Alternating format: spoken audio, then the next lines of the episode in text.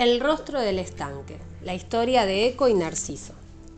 Cuando Júpiter llegaba a las montañas, las ninfas del bosque corrían a abrazar al festivo dios y jugaban y reían con él en heladas cascadas y en frescos y verdes pozos.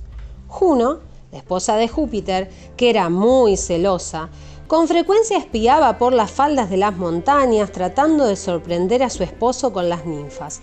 Pero cada vez que la diosa estaba a punto de descubrirlo, una ninfa encantadora llamada a Eco le hacía salir al paso y, entablando una animada conversación, hacía todo cuanto estaba a su alcance para entretener a la diosa mientras Júpiter y las otras ninfas escapaban.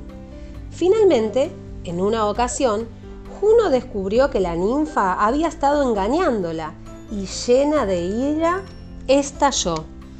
Tu lengua ha estado poniéndome en ridículo, vociferó entonces Seco. De ahora en adelante tu voz será más breve, querida mía.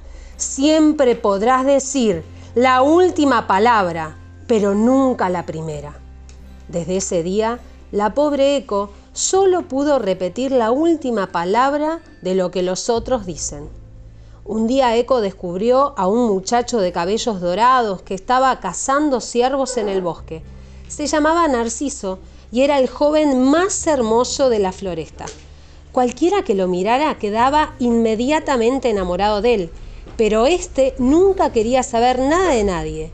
Tal era su engreimiento. Cuando Eco vio por primera vez a Narciso, su corazón ardió como una antorcha. Lo siguió en secreto por los bosques y a cada paso lo amaba más. Poco a poco se fue acercando, hasta que aquel pudo oír el crujir de las ramas y dándose vuelta gritó, ¿Quién está ahí? Detrás de un árbol, Eco repitió la última palabra. Aquí. Narciso miró extrañado. ¿Quién eres tú? Ven acá dijo. Ven acá, ven acá, dijo Eco. Narciso escudriñó el bosque, pero no pudo encontrar a la ninfa. Deja de esconderte.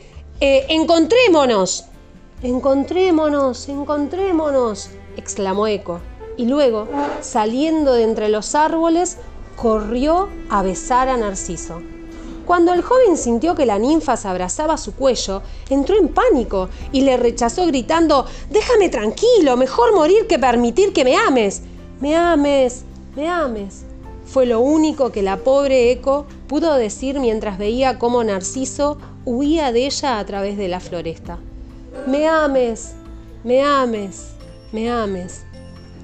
Entretanto, Narciso cazaba en el bosque, cuidando solo de sí mismo hasta que un día descubrió un estanque escondido, cuya superficie relucía como la plata. Ni pastor, ni jabalí, ni ganados habían enturbecido sus aguas, ni pájaros, ni hojas.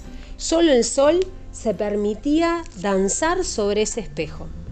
Fatigado de la caza y ansiando calmar la sed, Narciso se tendió boca abajo y se inclinó sobre el agua, pero cuando miró la lisa superficie, vio a alguien que lo observaba.